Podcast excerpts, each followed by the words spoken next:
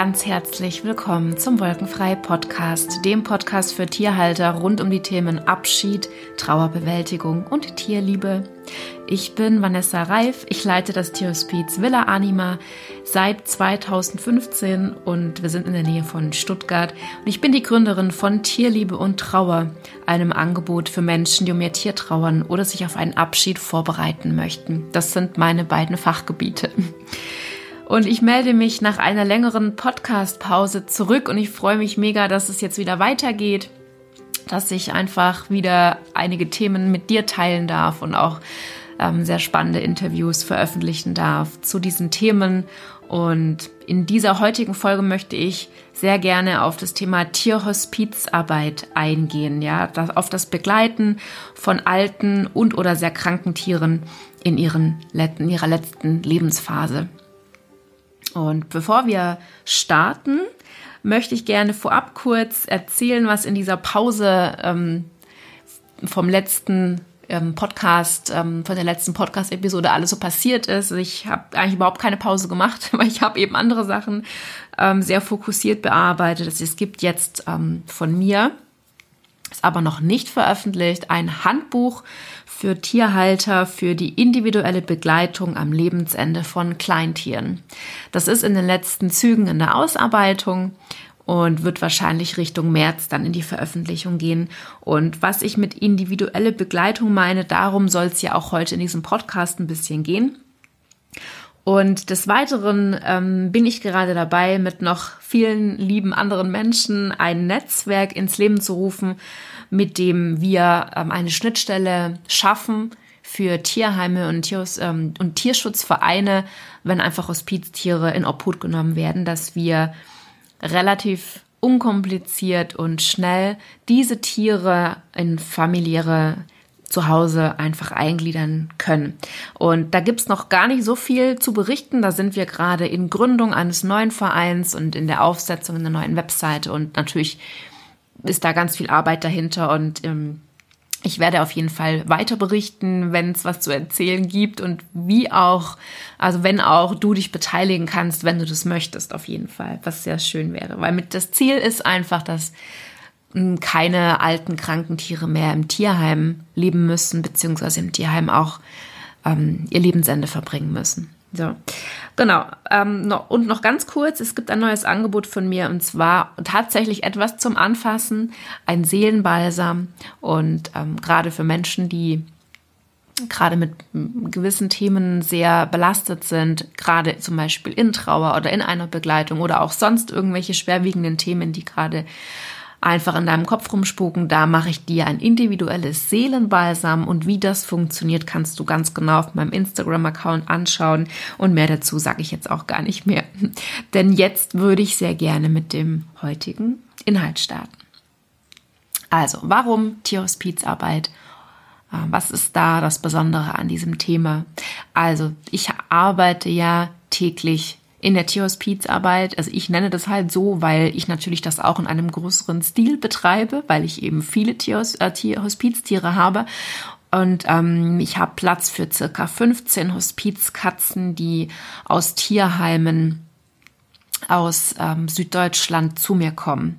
Wir haben einen Ausnahmehund, den Lenny, und wir haben eben auch aktuell einen Vereinspony, den Sunny, der mit 35 Jahren sehr, sehr schon sehr pflegebedürftig ist, weil er eben ähm, nicht mehr so viel blickt und also sein Brei eben fünfmal am Tag bekommen kann. Und er ist auch ein Pony in Not gewesen, der einen Platz gebraucht hat. Genau.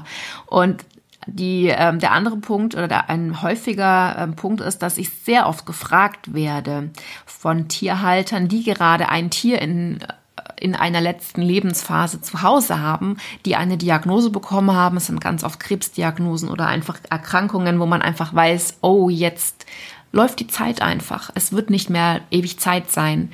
Und ich kriege ganz oft Anfragen, ähm, ob ich unterstützen kann oder ob ich Tipps habe oder was macht man denn jetzt? Ähm, und das ist auch ein Grund, warum ich heute diese ähm, Folge hier aufnehme. Und was dann noch dazu kam, war ein Beitrag im Social Media vor ähm, ein, zwei Wochen.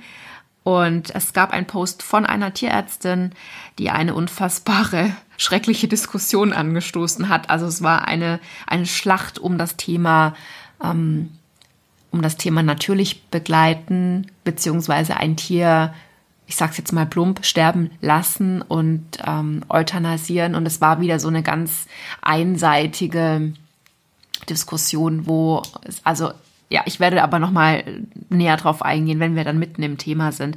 Also das hat mich aber sehr zum Nachdenken angeregt und hat mir einfach den Impuls gegeben. So, die erste Folge nach der Podcast-Pause werde ich diesem Thema Tierhospizarbeit ähm, widmen. Und jeder, der sein Tier an, an seinem Lebensende begleitet, macht Tierhospizarbeit, ne? unabhängig, ob er sich dann für eine Euthanasie entscheidet oder nicht. Ne? Also es ist einfach so wirklich das Begleiten, bis das Tier einfach seinen Körper abstreift. Das ist für mich Tierhospizarbeit. Genau. Und dieses Thema ist einfach unfassbar schwierig und ich hoffe wirklich sehr, dass ich die richtigen Worte finde. Ich bin immer sehr bemüht, niemanden zu verurteilen, sehr wertfrei das darzustellen, weil ich möchte mit gutem Beispiel vorangehen, weil es so viele nicht können. Und das hat man auch gerade in diesem Posting wieder gesehen. Und es ist einfach ein unheimlich emotionales Thema. Und ähm, wenn wir über emotionale Themen reden, ähm, sind normale Gespräche, wertschätzender Austausch kaum möglich, kaum bis überhaupt nicht möglich. Das sehen wir auch in dem Thema Corona oder in dem Thema allgemein Impfen. Da ähm, schlagen sich die Leute die Köpfe ein. Ja, es ist eigentlich total schade, weil es kann auch anders gehen und ich möchte sehr gerne ähm, das auch anstoßen, dass wir auch anders mit diesen Themen umgehen. Und es ist auch so, dass es sehr, gerade zum Thema Sterben, natürlich Begleitung oder überhaupt dieses Thema Lebensende, Abschied, ähm, Tiere gehen lassen. Es gibt sehr viele Fehl, äh, Fehlwissen, falsche Informationen. Es ist alles immer von Emotionen getrieben. Es werden Äpfel mit Birnen verglichen und deswegen ist es mir wirklich ein Anliegen heute mal aus meiner Sicht einfach ein bisschen aufzuklären. Und mm, alles, was ich erzähle und von mir gebe, beruht natürlich immer auf meinen persönlichen Erfahrungen, auf, aus Gesprächen, die ich mit Tierhaltern die letzten Jahre geführt habe. Ähm, und auch natürlich habe ich sehr viele Tierärzte schon kennengelernt und kann natürlich auch da aus meiner Erfahrung berichten. Und ich lerne natürlich im Doing. Meine Tiere sind meine besten Lehrmeister und natürlich bilde ich mich auch dementsprechend weiter und lese Literatur und ja, möchte einfach da, äh, das ist die Basis meines Wissens, ne? Okay, und Begleiter ist für mich, wie schon gesagt, jeder, der sein altes Tier an seinem Lebensende, und das können ja natürlich auch, kann auch ein langer, das ist ein langer Zeitraum, ne? Also wenn ein Tier anfängt abzubauen, ist das ja schon so, bist du schon der Begleiter. Und unsere Tiere sind so wichtige Wesen in unserem Leben. Sie geben uns so viel. Sie ähm, stellen uns auch sehr gerne auch mal vor Herausforderungen, an denen wir wachsen und an denen wir lernen. Und sie lieben uns bedingungslos, auch wenn wir manchmal schwierige Phasen haben. Und diese letzte Zeit, diese letzte Lebensphase, der letzte Lebensabschnitt, der ist dafür da, dass wir zurückgeben können, dass wir natürlich auch dort ganz viel lernen, aber dass wir dann auch da sagen, zeigen können, dass wir für unser Tier da sind, wenn es vielleicht unsere Hilfe braucht. Ja, gerade ganz besonders bei, bei alten Tieren. Und, ähm, und ganz unabhängig, ob du nachher sagst, ähm, für mich steht schon von vornherein fest, dass ich irgendwann die Entscheidung treffe, mein Tier einzuschläfern. Ähm, oder ob du sagst, ähm, wir gucken einfach, wo die Reise hingeht und vielleicht sagt mein Tier mir auch, dass das, alle, das alleine schafft. Ne? Du bist der Begleiter und du hast die Verantwortung. Und das ist so ein ganz schwerer Satz. Und das ist ja auch ganz meistens oder ganz oft so, was es ja so schwer macht. Wenn wir wissen, wir haben die Verantwortung je, über je, jede Entscheidung, die wir treffen, ähm, hat Auswirkungen und ja, das ist natürlich auch das, was es so schwer macht, weil wir müssen am Ende mit jeder Entscheidung auch leben, wenn das Tier nachher nicht mehr bei uns ist und wir müssen, oder es wäre natürlich wirklich dann anzustreben, dass wir, dass wir dann wirklich auch in Frieden sein können mit den Entscheidungen, die wir getroffen haben. Und deswegen ist es mir auch ein Anliegen, so ein bisschen über die Tierhospizarbeit zu erzählen, weil aus meiner Erfahrung, wenn das die Zeit am Lebensende und die Entscheidungen am Lebensende des Tieres einfach stimmig sind, bist du auch in deiner Trauer einfach, es ist leichter, es ist leichter zu transformieren und man hat sehr viel schneller seinen Frieden in der Regel. Ne? Okay, ich würde also sehr gerne auch direkt diesem schweren Satz, du hast die Verantwortung, gerne umstellen und sagen, du hast als Begleiter die Ehre, bestmöglich für deinen Schützling, deinen Schatz zu entscheiden und für ihn da zu sein. Das heißt, dass du deine Entscheidungen immer mit Bedacht ähm, treffen solltest und nie aus einer Angst heraus, sondern immer aus dem Herzen. Und ähm, das hört sich jetzt so mega leicht an. Und es bezieht sich jetzt auch auf nicht nur diese eine letzte Entscheidung, die man treffen kann ähm, am Ende des Lebens, sondern auch auf die kleinen Entscheidungen. Ja, also ähm, welches Medikament geht man zum Arzt oder geht man nicht? Was hat Nutzen? Was hat also was ist das? Ist das Verhältnis Nutzen Schaden dann auch gerechtfertigt? Macht man noch eine Diagnostik oder ähm, macht es vielleicht keinen Sinn, weil es nichts ändern würde? Es sind ganz viele Entscheidungen zu treffen bei alten Tieren. Und ähm, ja, geht man die große Strecke, geht man die kleine Strecke, benutzt man Hilfsmittel, geht, braucht man vielleicht einen Wagen, wo man das Tier reinsetzt, um es besser äh, nochmal in die frische Luft zu kriegen, damit es noch ein bisschen mitbekommen kann. Es gibt ganz, ganz viele Sachen zu entscheiden, so und ähm, es ist einfach nicht immer leicht, das weiß ich sehr, natürlich aus eigener Erfahrung. Und ganz viele Menschen bringt natürlich diese Phase auch an den Rand der Verzweiflung, weil man einfach gar nicht genau weiß, tue ich dann das Richtige und wie erkenne ich, wann weiß ich, wann, wann ich was tun soll. Und ähm, da ist so viel, so viel von Unsicherheit geprägt. Und ich glaube auch wirklich sehr, dass die Wurzel, warum wir uns so emotional mit diesem Thema ähm, um dieses Thema streiten. Das ist einfach, weil es natürlich so ein emotionales Thema ist. Und die Wurzel ist, dass das Thema Leid, und das ist natürlich in der, in der Tierhospizarbeit natürlich schon auch immer ein Thema, wann leidet ein Tier, dass wir das ganz unterschiedlich definieren. Und das ist die Wurzel, warum ganz oft die Menschen nicht auf einen grünen, grünen Nenner kommen, weil für ähm, mich, ein, ich habe eine andere Definition von Leid, wie ähm, diese Tierärztin, die jetzt diesen Post verfasst hat, beziehungsweise eben ähm, die verschiedensten, verschiedensten Menschen die verschiedensten Definitionen von Leid haben und die entstehen auf Basis der Erfahrungen, die sie in ihrem Leben bisher gemacht haben. Ganz klar. Und ähm, es kann also niemals irgendwie die pauschale Antwort geben, was Leid ist. Und das macht ja auch die ganze Sache wieder so schwer. Und ich würde sehr gerne kurz meine Definition von Leid darstellen. Leid immer in Anführungszeichen. Was ist Leid für mich? Ähm, weil natürlich das auch ganz sehr in meine Entscheidungen mit reinspielt. Das ist ja auch ganz klar. Also, und ich habe jetzt fünf Jahre Tierhospiz, also fünfeinhalb Jahre Tierhospizarbeit hinter mir. Ich habe dann bald Richtung 100 Tiere begleitet, also, vor, also hauptsächlich Katzen. Und wie beantworte ich mir diese Fragen? Können Tiere selbst sterben, ohne dass sie leiden? Ganz klar, ja, können sie. Können wir Tieren Leid ersparen, wenn wir ihr Leben vorzeitig beenden? Unter Umständen auch ja, aber nur unter Umständen. Unter bestimmten Umständen, die ich auch, auch noch erkläre. Und zwischendurch muss ich auch mal kurz was trinken. Okay, also.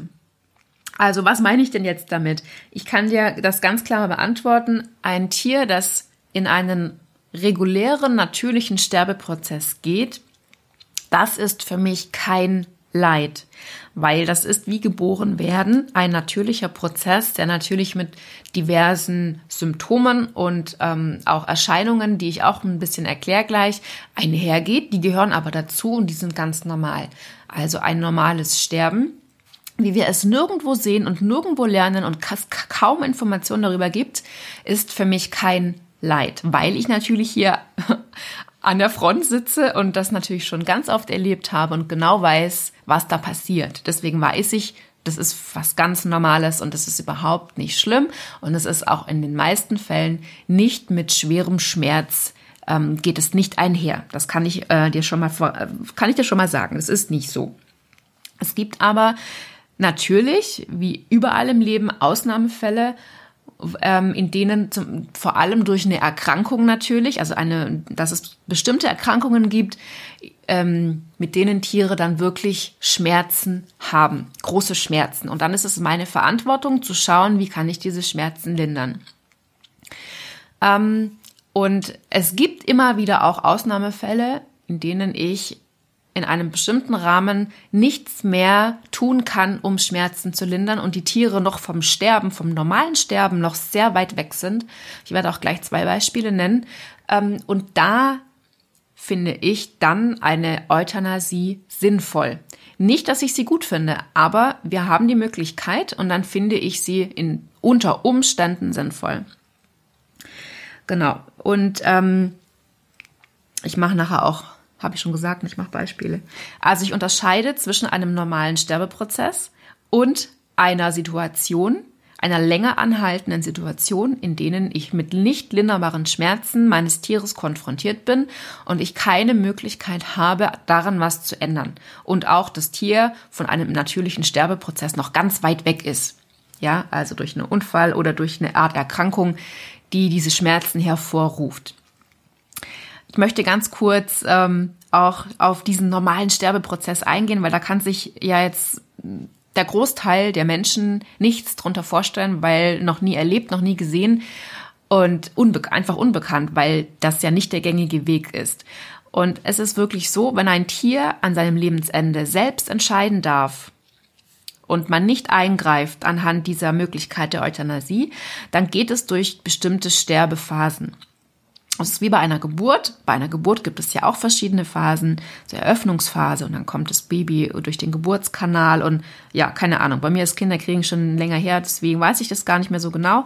Aber es ist wirklich so, dass es instinktiv das Tier sich in diese Phasen reingibt. Die geben, also weil die wissen, die denken ja auch nicht wie wir Menschen. Das heißt, sie geben sich instinktiv in diesen Prozess hinein. Und es spielt eigentlich auch keine Rolle, welche Erkrankung da gerade vorliegt. Ja, also, und ich rede jetzt auch von dieser letzten Sterbephase und ich ähm, gehe jetzt mal kurz auf diese Phasen ein. Es gibt verschiedene Modelle, was die Sterbephasen angeht. Und ich habe mein eigenes Modell aufgrund meiner ähm, Erfahrungen und das, was ich eben hier ähm, sehe und, und gelernt habe. Die Phase 1 ist, wenn dein Tier abbaut.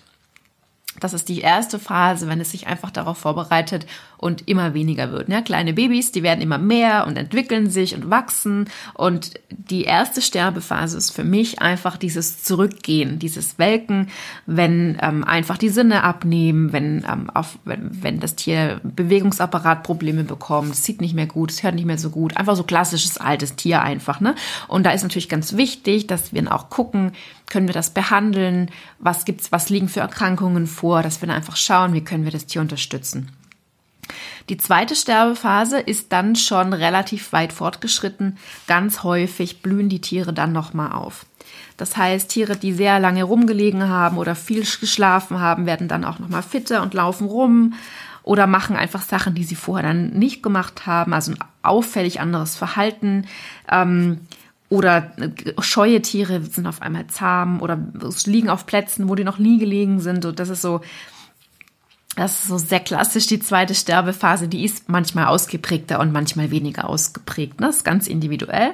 Und die dritte und die letzte Phase ähm, ist, wenn das Tier praktisch so weit ist, dass, es, dass die Seele ihren Körper ablegt. Ja, und das heißt, es fängt dann an, wirklich unruhig zu werden. Es fängt an, oft die Plätze zu wechseln. Es ist sehr in sich gekehrt. Es kriegt so einen ganz starren Blick und es legt sich vermehrt hin oder bleibt auch liegen. Ähm, es gibt sehr komische Töne von sich, ähm, was so eine Art Energieablassen ist und ähm, was natürlich sehr, sehr Angst machen kann, wenn man das einfach nicht weiß.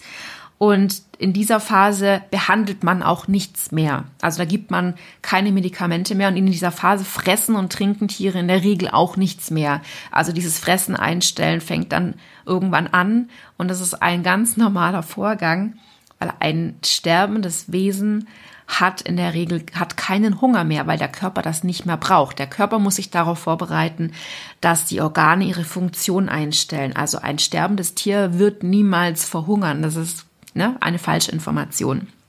Und das ist auch bei Menschen so. Auch Menschen auf dem Sterbebett möchten nichts mehr essen. Und das ist natürlich dann wirklich sehr, sehr kontraproduktiv, denen unter Zwang das Essen reinzugeben. Das ist wirklich sehr kontraproduktiv und für diesen Sterbenden alles andere als gut und schön. Und das ist ähm, auch so, dass diese Phase für uns Begleiter die allerschwierigste Phase ist, ähm, aus verschiedenen Gründen. Und das ist auch eine Phase, die ganz wenige erleben, weil wir vorher meistens schon dann den Schritt zur Euthanasie gehen, weil eben genau das, diese ganz, dieser ganz normale Vorgang für die allermeisten Menschen ähm, für Leid steht. Ne? Also dieser normale Vorgang, und das ist auch meine Erklärung, warum so viele Tiere eingeschläfert werden, ganz wertfrei, weil die Menschen denken, das Sterben ist Leid. Aber im Prinzip können, kannst du es wirklich mit einer Geburt vergleichen, die ja auch mit ähm, mit diversen Sachen verknüpft ist, mit, mit einem Vorgang, mit einem Prozess, durch, durch, durch den die Mutter und auch das Kind durch muss, sonst kommt das Kind halt nicht auf die Welt. Ne?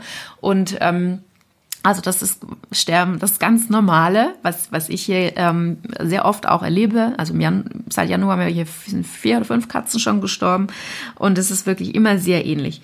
Und ich, warum ist es so, dass wir, ähm, dass wir das nicht ähm, so sehen können? Warum ist das für so viele Menschen dann so leidbehaftet? Und ich glaube, ähm, erstens, weil es keine Informationen gibt, weil wir die meisten Menschen nicht wissen, was passiert denn da eigentlich. Bei, also wenn wir ein Kind bekommen, dann gehen wir zum Geburtsvorbereitungskurs und da wissen wir ganz genau, ähm, wie sind die Geburtsphasen, wie sind die Wehen. Ähm, wenn der Muttermund aufgeht, dann kann das ja wehtun. Also überhaupt Wehen sind schmerzhaft. Wir lernen das und wir lernen auch, wir können eingreifen mit diversen Sachen. Es gibt auch die Möglichkeit eines Kaiserschnitts. Also wir werden vorbereitet und ähm, stellen uns dem dann auch, weil wir äh, ja letztendlich ja irgendwie unsere Kinder auf die Welt bringen möchten. Und das gehört dann auch alles dazu, das ist alles ganz normal. Aber bei dem Thema Sterben ist es eben leider ganz anders. Es wird alles ganz geheim gehalten. Tiere werden einfach eingeschläfert und euthanasiert, um dieses, diesen natürlichen Prozess nicht mitzuerleben, weil man immer denkt, das muss ganz schlimm und, und schmerzhaft und schrecklich sein. Und ich kann einfach nur aus meiner Erfahrung sagen, dem ist nicht so. Aber wir haben einfach eben nicht die Informationen, wie das geht. Wir haben auch unheimlich Angst vor Kontrollverlust, weil den Tod können wir nicht kontrollieren. Und das muss ich auch wirklich sagen. Ich bin ja auch ein sehr großer Kontrollmensch. Ähm, ich kann auch zeitlich nie abschätzen, wie lange ein Tier braucht. Auch die ganzen Sterbephasen können ewig lang dauern oder ganz schnell gehen. das kann man nie vorhersehen. Ähm, ich kann nur anhand der Energie und der Schwäche und an den Symptomen des Tiers natürlich sagen, okay, die Phase ist so und so ungefähr, aber das war's auch schon, weil Sterben ist einfach individuell. Und natürlich ähm, ist es für Begleiter auch ganz schwer auszuhalten, weil wir natürlich mit ganz krassen Verlustängsten konfrontiert sind und ähm, weil wir ein geliebtes Wesen, und es ist egal, ob es ein Mensch oder Tier ist, ähm, in einer Phase sehen, wo es immer weniger wird und wo wir einfach wissen, die Endlichkeit steht einfach im Raum und wir wissen, es ist der Abschied ist greifbar und das ist für viele ganz, ganz schlimm. Und ähm, mit einer Euthanasie haben wir natürlich auch mehr Kontrolle darüber. Das ist auch ganz klar. Ich glaube, das ist auch ein großer Grund, warum viele ähm, auch Tierärzte natürlich dann ähm, für die Euthanasie sind. Und es ist natürlich auch so, ähm, dass wir sehr gerne unseren Schmerz, unsere Trauer und auch unser Empfinden unseres gesunden ähm, Verstandes und, und Empfindens auf, auf den Sterbenden übertragen, ohne dabei wirklich hinzuschauen, wie sich der Sterbende gerade fühlt. Weil für die meisten, das ist meine Erfahrung, Tiere, ist, ähm, sind diese Sterbephasen ähm, die geben sich dem rein und sind völlig in Ordnung damit. Ne? Das ist so meine Erfahrung. Und ich glaube, das ist wirklich der Knackpunkt, wenn für dich und für eben ganz viele Menschen, auch Tierärzte natürlich, dieser natürliche Vorgang des Sterbens mit so viel Leid behaftet ist, dann ähm, wird natürlich Sterben immer ein schwieriges Thema sein. Dann wirst du immer, wenn du mit dem Thema konfrontiert wirst, und das werden wir halt im Laufe unseres Lebens. Wir verlieren unsere Eltern, wir verlieren einfach liebe Menschen, äh, wir verlieren geliebte Tiere, weil das einfach der, der Lauf der Dinge ist. Und wir werden immer Schwierigkeiten haben, wenn, wenn wir uns diesem Thema nicht stellen. Und das ist jetzt so ein ganz wichtiger Punkt für mich, oder das ist so die Essenz meiner Tierhospizarbeit. Ähm, genau das macht die Tierhospizarbeit aus, dass wir uns genau dem stellen, dass wir hinterfragen, dass wir reflektieren, ist das jetzt mein Schmerz oder ist das wirklich das, was das Tier fühlt? Ähm, und dass wir versuchen, aus dem Verstand rauszugehen und wahrnehmen, fühlen. Weil der Verstand ist natürlich schon in einer bestimmter Weise wichtig. Nochmal einen Schluck ähm, damit wir natürlich auch eingreifen können, wenn ein Tier nur krank ist, weil natürlich wird Krankheit, soll muss Krankheit immer behandelt werden, ganz klar. Und da müssen wir halt eine Diagnostik fahren. Es ist aber meine Erfahrung, dass die meisten Tierärzte ähm, einfach nur im Verstand sind und dann zählen einfach nur die sichtbaren Symptome, die Blutwerte auf dem Papier und die Röntgenbilder, die dann sagen, das muss jetzt wehtun, das muss jetzt ganz schlimm sein, deswegen empfehlen wir eine Euthanasie. Aber wirklich dann dahinter zu sehen und reinzuspüren, wie ist es denn für dich, liebes Tier? Wie fühlt sich das für dich an? Kannst du das halten oder geht das gar nicht mehr? Und meistens sagen die, ja, das ist unangenehm und ja, das tut mir auch weh, aber auch nicht immer. Und, aber es ist okay. Ich will einfach nur daheim sein. Und ich möchte in behütet, in, in, Geborgenheit und Liebe daheim sein. Das ist das, was die allermeisten Tiere sagen. Das ist meine Erfahrung. Und das ist einfach die wichtigste Basis einer Begleitung, dass wir aus dem Verstand in das Gefühl kommen und hinter das schauen, was man sieht. Und ähm, Tierhospizarbeit ist ganz, wirklich ganz viel offen sein und über sich hinauswachsen auch. Weil es ist natürlich ähm, Unsicherheit und Angst, die machen, die füllen komplett das ganze, den ganzen Kopf aus und dann hast du kaum mehr Möglichkeit hinzufühlen. Und das ist ja auch so wichtig, dass man sich ein bisschen informiert und sich vorbereitet, damit man nicht so viel Angst hat, damit man mehr im Gefühl bleiben kann.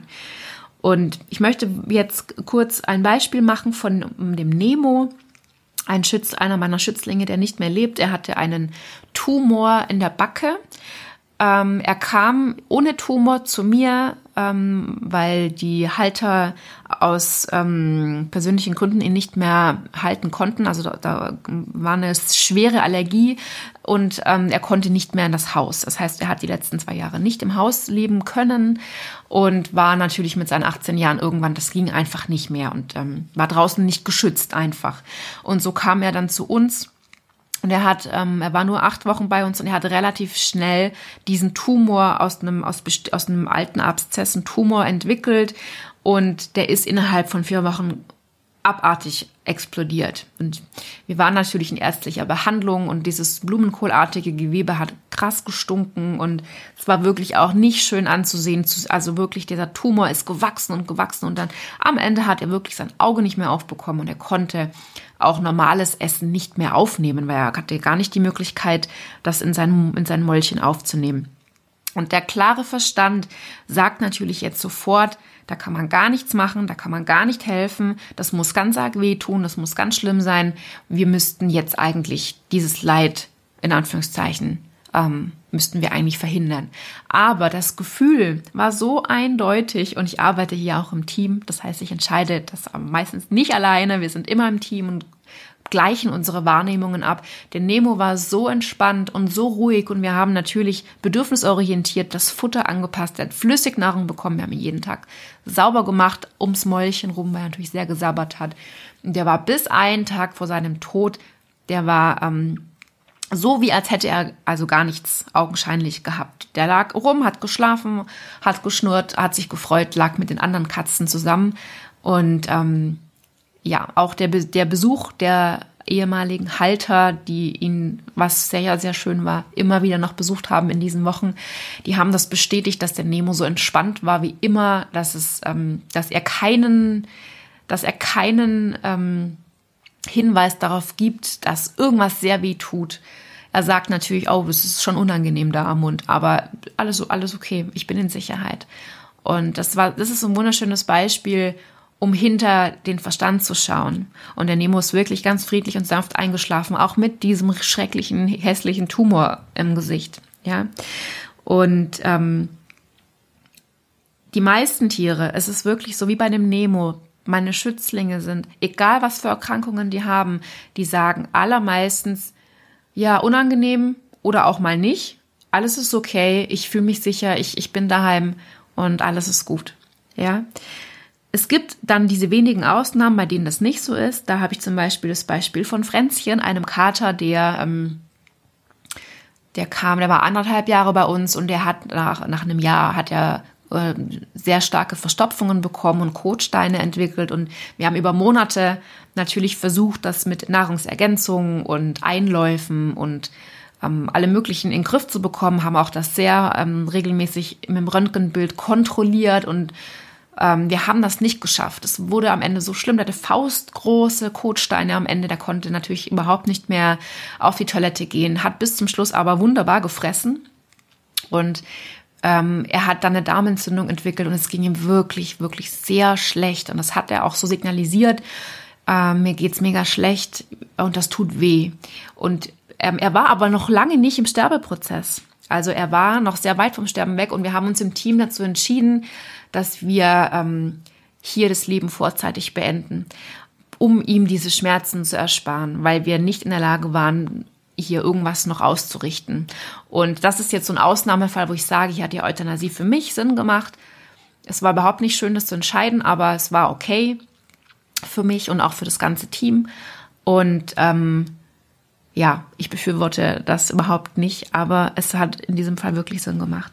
Und auch bei Smokey, unserer Stute, die früh verunfallt ist, die im Stromzaun hängen geblieben ist über eine längere Zeit. Da gibt's eine extra Episode dazu ja, also auch hier habe ich keine Möglichkeit gesehen, hier äh, mit Schmerzmitteln oder mit irgendwas zu helfen, weil einfach die Verletzungen zu gravierend waren. Es war einfach für mich und für alle anderen auch, gab es hier keinen anderen Weg, offensichtlich.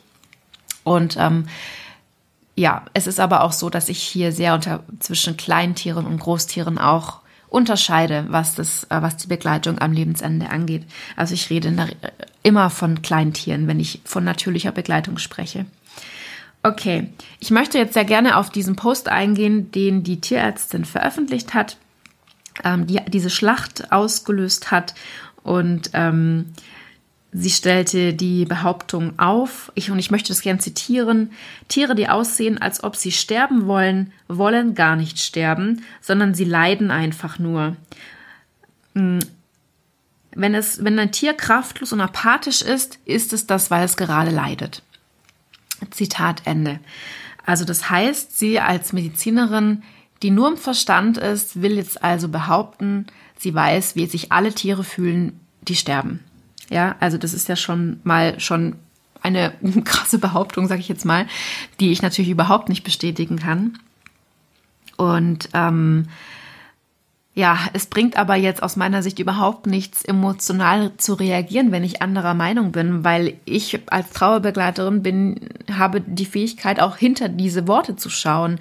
Und ich frage mich natürlich, was hat diese Frau erlebt, dass sie so spricht?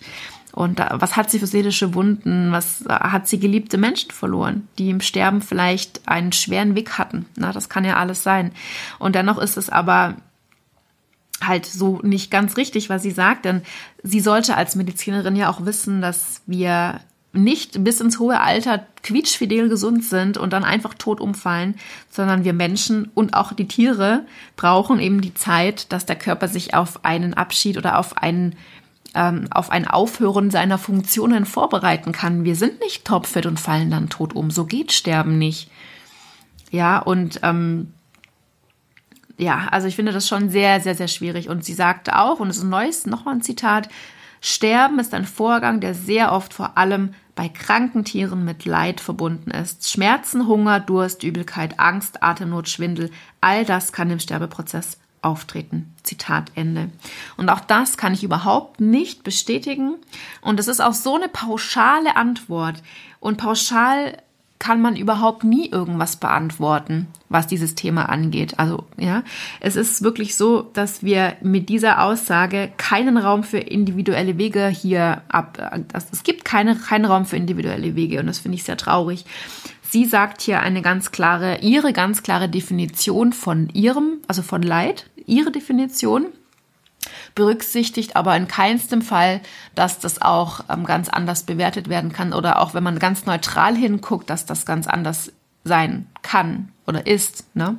Und ich möchte natürlich sehr gerne auch auf die einzelnen Punkte eingehen, wie ich sie nach so vielen Jahren Tierhospizarbeit beantworte und können Tiere Schmerzen haben, wenn sie sterben. Also in der letzten Sterbephase tut in der Regel gar nichts mehr weh, weil der Körper Endorphine ausschüttet, die ähm, dafür sorgen, dass man das, das Lebewesen nichts mehr spürt.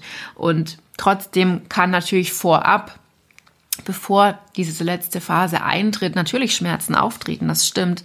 Und das ist natürlich wie eine Verantwortung zu schauen, wie können wir das den Tieren erleichtern. Genauso auch die Übelkeit. Ja, die Übelkeit tritt ähm, immer wieder auf, vor allem wenn Tiere ins Nierenversagen gehen. Die zeigen das auch und äh, man kann dann dementsprechend mit Medikamenten helfen. Ich arbeite sehr gerne mit einem Akupressurpunkt, äh, wenn die Tiere das zulassen, wenn sie das möchten. Aber es ist ganz oft, also es ist eigentlich immer so, dass die Tiere sagen, ja, mir ist übel und es ist nicht schön, aber es ist okay. Na, das ist so meine Erfahrung. Haben Tiere Hunger und Durst, wenn sie sterben? Nein, das hatte ich ja schon gesagt. Ähm, Hunger und Durst ist nichts, was ein sterbendes Lebewesen noch fühlt. Es ist einfach ein normaler Prozess, dass der Körper das einstellt, weil er eben keine Nahrung und keine Flüssigkeit mehr braucht. Und wenn natürlich vorher bereits ein Tier nicht mehr so gut fressen kann aufgrund Einschränkungen, dann ist es ja auch meine Verantwortung, wie zum Beispiel auch beim Nemo, dass ich ihm dann die Nahrung so anbiete, dass es noch Nahrung aufnehmen kann. Ganz klar. Also ich lasse natürlich kein Tier, was noch Hunger hat, irgendwie vorm vollen Napf verhungern. Da muss ich natürlich helfen. Das ist meine Verantwortung. Okay, haben Tiere Angst, wenn sie sterben? Nein, ganz klar nein, weil Tiere sind ganz instinktiv ähm, wie, wie sie auch ihre Kinder gebären, ihre Babys bekommen. Sie geben sich diesem Prozess hin und wissen automatisch, was sie, was da, was da abläuft. Also die Tiere haben keine Angst. Aber wenn du als Bezugsperson Angst und Panik hast, kann sich das natürlich auf dein Tier übertragen. Und wenn du ein Tier in seiner letzten Lebensphase, so wirklich am Ende, wenn das wirklich so kurz in vor der letzten Sterbephase ist, dann noch zum Arzt bringst, oder in die Klinik und da ist natürlich eine Atmosphäre von Hektik und nichts Vertrautes. Natürlich kann dann auch kann ein Tier noch Angst haben, ist ja ganz logisch. Ich habe auch Angst, wenn ich im Krankenhaus sein müsste, wenn ich da gar nicht hin möchte oder wenn ich einfach nicht weiß, was passiert. Und das hat aber nichts damit zu tun, dass Tiere Angst vorm Sterben haben, weil die können das ja so nicht greifen, die denken anders wie wir Menschen. Und zum Thema Atemnot würde ich sehr gerne auch aufklären, ein Tier im Letz-, in der letzten Sterbephase, deswegen habe ich die ja auch erklärt, hat keine Atemnot. Ja, ähm, es ist oft so, dass in der letzten Sterbephase, wenn wirklich das Tier schon liegt und ganz viel Energie schon rau ausgewichen ist, dass es dann stark hechelt, ähm, so, so mal, um das mal so zu zeigen. Ähm, das hat nichts mit Ersticken zu tun. Es ist einfach ein Reflex der vom Gehirn gesteuert wird. Und es wird auch Schnappatmung genannt und beim Menschen nennt man das auch oft. Da gibt es auch dieses Todesrasseln, weil das sich so schleimig und so komisch anhört. Das kann, kann ich bei Tieren aber jetzt nicht bezeugen. Also bei Tieren, die ähm, habe ich das so noch nicht gehabt, dass die so schleimig rasseln. Bei Mensch haben wir das aber ganz oft. Und es ist wirklich so, dass ähm, das hat mit regulärer Atemnot, wenn, wie wenn jemand deinen Hals zudrückt, überhaupt nichts zu tun.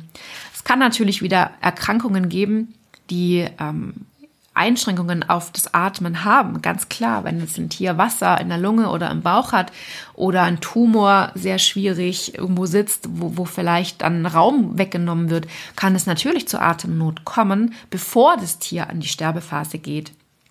Und da muss man einfach schauen, was kann ich tun, um dem Tier hier Linderung zu verschaffen. Ja, durch Lagerung, vor allem durch Ruhe, weil Panik ist dann immer ganz, ganz schlecht. Und ähm, genau, das hat aber mit dem Sterben an sich gar nichts zu tun. Das ist ja noch vorher. Ne? Und da sind wir wieder in der Verantwortung zu gucken, was kann ich tun, um das leichter zu machen. Genau. Also, so viele schon sehr viele Fehlinformationen und das ist das Gefährliche, wenn ein Tierarzt sowas sagt, dann glauben das eben halt auch ganz viele Menschen. Ja, und das finde ich sehr, sehr gefährlich und sehr traurig, weil ähm, das macht eben noch mehr Angst vor diesem Thema. Und es ist wirklich das allerletzte, was wir gebrauchen können in einer Begleitung, dass wir ganz starke Angst haben. Und weil dann fühlen wir nicht mehr. Und das Allerwichtigste ist, dass wir fühlen, weil dann können wir wirklich auch erkennen, ob ein Tier wirklich Hilfe braucht, weil es wirklich große Schmerzen hat, oder ob es in einem ganz normalen Sterbeprozess ist, der ganz natürlich ist und der also vollkommen in Ordnung ist. Genau. Es kann also aus meiner Sicht, und das ist die Essenz auch dieser Folge oder meiner Arbeit schlechthin, es kann kein Schwarz und Weiß geben. Es kann niemals pauschal gesagt werden, alle Tiere mit Krebs, alle Tiere mit Herzerkrankungen oder alle Tiere mit dem oder dem ähm, Krankheitsbild können nicht normal sterben. Oder ähm, alle Tiere können immer normal sterben. Nein, es, man kann es nicht, man kann es nicht pauschal beantworten. Man muss immer individuell fühlen, was braucht gerade mein Patient, was braucht gerade mein Tier. Und das kann mit schweren Erkrankungen einfach sein, dass das gar kein Problem ist und dass das wunderbar alleine stirbt. Und das kann auch einfach mal sein, dass ein Tier einfach krasse Schmerzen hat und sagen, sagt, oh, ich, sehr, sehr schwierig. Aber das sind aus meiner Erfahrung die Ausnahmefälle. Und ähm, ich glaube wirklich, dass das Hauptthema ist, dass wir in der Gesellschaft nicht wissen, wie Sterben geht und deswegen diese normalen Prozesse einfach als Leid definieren. Und ich würde mir wirklich wünschen, dass die Gesellschaft dann ein bisschen weiter denkt und weiter aus dem Verstand rauskommt.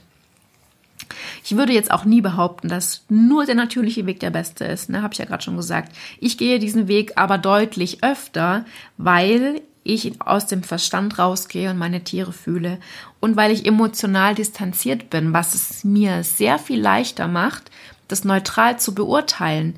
Es ist für jemand, der unheimlich Angst, Verlustangst hat, weil er sein Tier bedingungslos liebt und weil er Angst hat, sein Tier zu verlieren, ist es natürlich ganz, ganz schwierig. Ja, das ist auch ganz klar. Und ähm, ich habe einfach durch so viele Jahre sehr viele ähm, Konfrontationen mit dem Sterben, mit dem Thema Tod, mit allem, was, womit ich mich auseinandersetze, habe ich einen ganz anderen Blick. Also ich kann ganz leicht und ganz neutral in dieses Thema reingehen und ähm, ja, ich glaube, das macht es für mich auch so, in Anführungszeichen, einfach, diese Tiere zu begleiten, weil ich einfach das so wahrnehmen kann, wie sie es wirklich zeigen. Und dann habe ich eben auch diese Einzelfälle, bei denen ich selbst ähm, an meine Grenzen komme. Auch das gibt's mal, ja.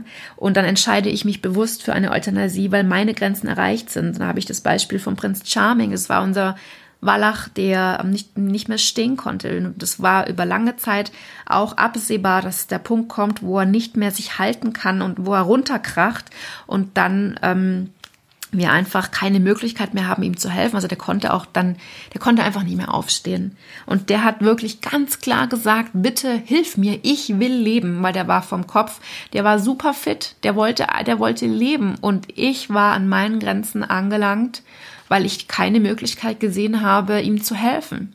Ja, ich hätte ihn aufhängen müssen auf irgendwann irgendwelchen Gurten, dass er stehen kann. Und das war einfach für mich in dem Rahmen nicht möglich. Und wir wussten auch, der hätte, das hätte auch nicht viel gebracht, weil es war jetzt nicht nur ein Pferd, das nicht mehr aufstehen konnte, dem man mal nachhelfen musste, sondern die Beine waren, es waren beide, es hatte zwei Elefantenbeine und er konnte die nicht mehr beugen. Also eine Grenze war für mich erreicht und ich habe mich bewusst entschieden, ähm, ihn, ihn zu euthanasieren. Habe mich sehr schlecht dabei gefühlt, aber es war für mich einfach, gab es für mich in dem Moment keine andere Möglichkeit. Und das ist nämlich auch ein wichtiger Punkt, den ich hier nochmal anführen möchte, einen natürlichen Prozess zu begleiten, wenn es denn möglich ist, und das ist es ganz oft, bringt natürlich den Begleiter wirklich auch oft an seine Grenzen. Und es ist wirklich ähm, auch ein hinüber Hinauswachsen über die Grenzen möglich, ganz oft. Es ist eine Herausforderung und es ist ganz schwierig, das, das halten zu können, das zu sehen, diesen normalen Prozess zu sehen, wenn ein Tier welkt und seine Seele sich vom Körper löst. Das ist was, was wir liebende Menschen kaum aushalten. Und das ist einfach auch der Grund, warum viele Menschen eben auch euthanasieren, weil sie selbst es nicht aushalten, so ein blödes Wort, also halten können, weil sie psychisch nicht in der Lage dazu sind, weil sie nicht gut betreut werden, weil sie sich sehr im Außen orientieren oder aus Angst handeln auch, ne, weil sie es eben nicht anders wissen Und ähm, auch wenn die Tiere einen ganz normalen Tod gehen könnten oder einen ganz normalen Sterbeprozess gehen könnten, werden sie eingeschläfert eben aus diesen genannten Gründen. Und das würde ich auch niemals verurteilen, weil ich einfach weiß, wie schwer es ist und weil ich weiß, dass die Gesellschaft noch nicht so weit ist, das, das zu halten und dass eben die wenigsten auch einfach betreut sind von ihren Tierärzten. Und ich finde es sehr wichtig, dass wir ähm, wenn wir ein Tier begleiten, nicht alleine sind, dass es immer jemand gibt an unserer Seite, der uns mental und fachlich zur Seite steht. Ich habe auch so jemand. Ich habe auch ähm, eine Tierheilpraktikerin, die mich unterstützt, fachlich und ähm, mental, die auch, wenn ich mal unsicher bin, mich aufbaut und sagt, schau mal hin, fühlst du das wirklich oder ist es dein eigenes, ne? Es braucht so jemand. Und solange wir aber nur Tierärzte haben, die nur im Verstand sind und die nur nach Blutwerten oder nach Symptomen schauen und nicht dahinter schauen, gibt es eben diese Betreuung nicht. Und dann wird es auch immer nur diese einseitige Betrachtung geben. Ja, es ist einfach ein super schwieriges Thema und ich hoffe, dass ich einfach auch mit dem, was ich erzähle, so ein bisschen dazu beitragen kann, einfach so ein bisschen mehr zu hinterfragen. Einfach, das ist so das Einzige, was ich mir wünsche. Hinterfrage doch ein bisschen mehr. Genau. Und es gibt immer Gründe auch, warum sich jemand für oder gegen etwas entscheidet. Und ähm, ich würde mir wirklich wünschen, dass Tierärzte so ein bisschen offener sind und dass sie auch vor allem, dass sie sich, dass sie im Studium lernen, wie ein normales Sterben funktioniert, weil dann kann man, dann kann man doch noch mal anders hinschauen. Ne? Aber wenn man es halt nicht weiß, ist halt schwierig. Die Euthanasie wird auch leider ganz oft missbraucht, ja, ähm, missbraucht für Fälle, wo Tiere ähm, einfach nicht richtig funktionieren und das dann als es ist nicht lebenswert abgestempelt wird und dann, das ist für mich ein ganz klarer Euthanasie-Missbrauch. Ich habe hier gerade einen Fall von einer Katze, die einen Schwanzabriss hat, die ist top fit, die springt rum, die ist ein Jahr alt, die ist fit, die ist jung, die will spielen, die hat auch keine Schmerzen, aber eine Inkontinenz ist einfach sehr unbequem und ähm, es wurde die Halterin nicht darüber äh, informiert oder beraten, dass man bei ihr die Blase ausmassieren muss, weil sonst kann es einfach zu, äh, zu Schäden kommen an der Niere. Die Blase muss mindestens dreimal am Tag ausmassiert werden, manuell. Aber dann kann dieses Kätzchen ein wunderbares Leben führen. Aber es wurde sofort zur Euthanasie geraten beziehungsweise es wurde einfach in den Raum gestellt und es wurden keine Alternativmöglichkeiten aufgezeigt und das finde ich einfach super traurig. Das zeigt doch auch wieder, wie, ähm, wie, wie, dass die Euthanasie auch oft die bequemere Lösung ist. Natürlich. Es ist einfach eine Erleichterung für, für manches und die Besitzerin hat Gott sei Dank sich Bedenkzeit gewünscht und dann habe ich reingefunkt habe gesagt, komm, bring her das Mäuschen und ich, wir gucken mal, was wir hinkriegen. Und es ist halt bei mir. Und sie lebt. Und auch solche Fälle gibt es natürlich. Und ich möchte jetzt noch mal ganz kurz auf dieses Posting zurückkommen, denn auch ich habe unter diesen über 800 Kommentaren dieser Schlacht ähm, kommentiert. Und die meisten Leute waren entweder die, die gesagt haben, ihr seid alle Tierquäler, die Tiere natürlich begleiten. Und die anderen haben alle gesagt, ihr seid aber Tiermörder, wenn ihr Tiere euthanasiert. Und ich habe, ich glaube, einen, ich, ich habe den einzig wertfreien, neutralen Kommentar darunter geschrieben und das ist meine Zukunftsvision und die würde ich sehr gerne mit dir teilen. Denn ähm, es ist nicht der Weg, ähm, nur auf einem Standpunkt zu sitzen. Ja, und meine Zukunftsvision ist, Sterben und Tod ist kein Tabuthema mehr in unserer Gesellschaft.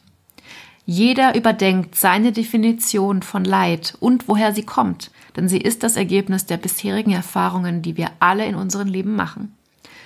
Jedes Tier wird individuell betrachtet und es gibt eine Balance zwischen Gefühl und Verstand. Tierärzte lernen im Studium auch, wie Sterben normalerweise abläuft, damit es kein Schwarz und Weiß geben muss. Es findet ein wertschätzender Austausch zwischen allen Beteiligten statt, in dem immer das Tier im Mittelpunkt steht. Wir fühlen unsere Tiere und handeln aus unseren Herzen, ohne dafür von anderen verurteilt zu werden.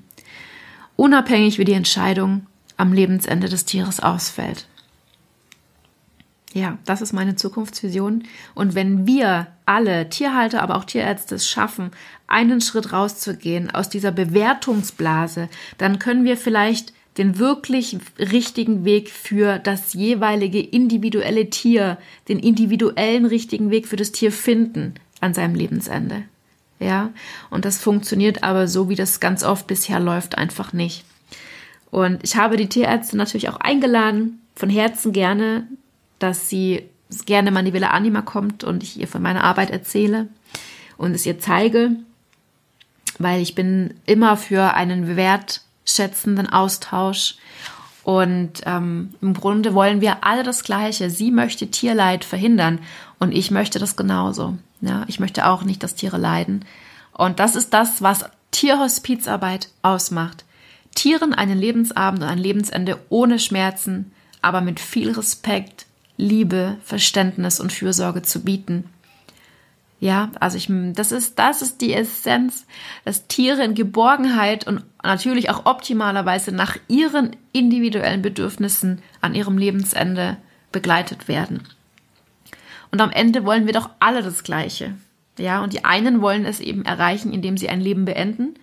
Und die anderen wollen es erreichen, indem sie bestmöglich und bedürfnisorientiert begleiten, wie es auch in Hospizen für Menschen gemacht wird. Okay. Und ja, ich würde mir wirklich wünschen, dass wir irgendwann diesen Mittelweg finden und ähm, dass wir, wir werden wahrscheinlich niemals alle die gleiche Definition von Leid haben, das wird niemals passieren, aber ähm, wir können dennoch den, den anderen zuhören und wir können versuchen zu verstehen, wir können versuchen hinter Worte zu schauen und zu fühlen, wo liegt der Schmerz. Und es wäre jetzt auch meine Bitte an dich, wenn du vielleicht das ein oder andere ähm, wenn, wenn du da einfach merkst, da kommen Emotionen hoch zu Themen, die ich gesagt habe, oder wenn du was anders siehst, dann guck doch bitte, was triggert dich daran? Welche, warum, was ärgert dich daran? Was, was für Emotionen kommen da hoch und wo kommen sie her? Das ist nämlich dann dein Thema und nicht meins. Und ich bitte auch wirklich um einen wertschätzenden Austausch. Ich habe jetzt wirklich sehr versucht, das in meinen guten Worten zu fassen und das wirklich so neutral und wertfrei wie möglich darzustellen. Ich hoffe, dass mir das ansatzweise gelungen ist. Und ich arbeite einfach mit allem, was ich tue, dafür, dass es mehr Verständnis gibt für die, Men für die Menschen untereinander, aber immer mit dem Hintergrund, dass der Fokus immer beim Tier liegt. Weil wir müssen einfach in der Tierhospizarbeit über uns hinauswachsen, offen sein und unsere Bedürfnisse zurückstellen. Es geht nämlich nie um das, was du willst oder um das, was ich will. Es geht immer nur das um, um das, was das Tier möchte, was das Tier braucht. Und äh, was das Tier braucht und möchte, können auch unter Umständen verschiedene Dinge sein. Ne? Hatte ich auch schon immer wieder.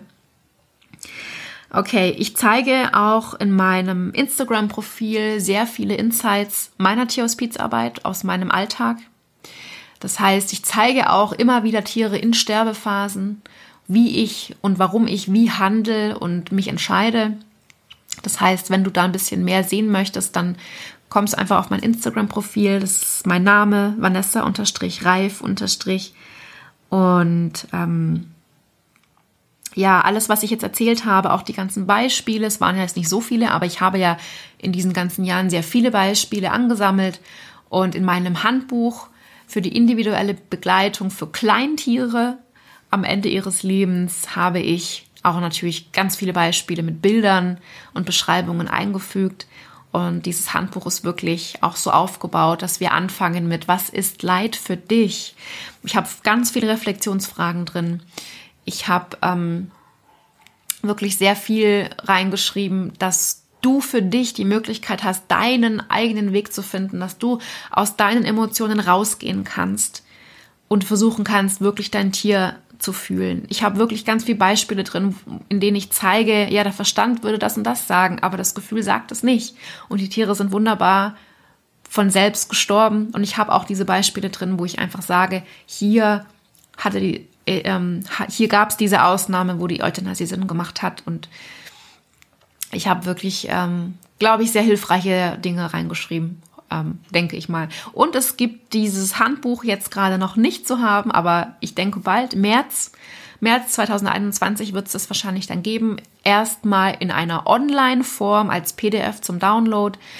Und ähm, es wird dazu auch noch zu den einzelnen Kapiteln ein paar Videos von mir geben, in dem ich einfach noch mal in meinen Worten dazu was sage.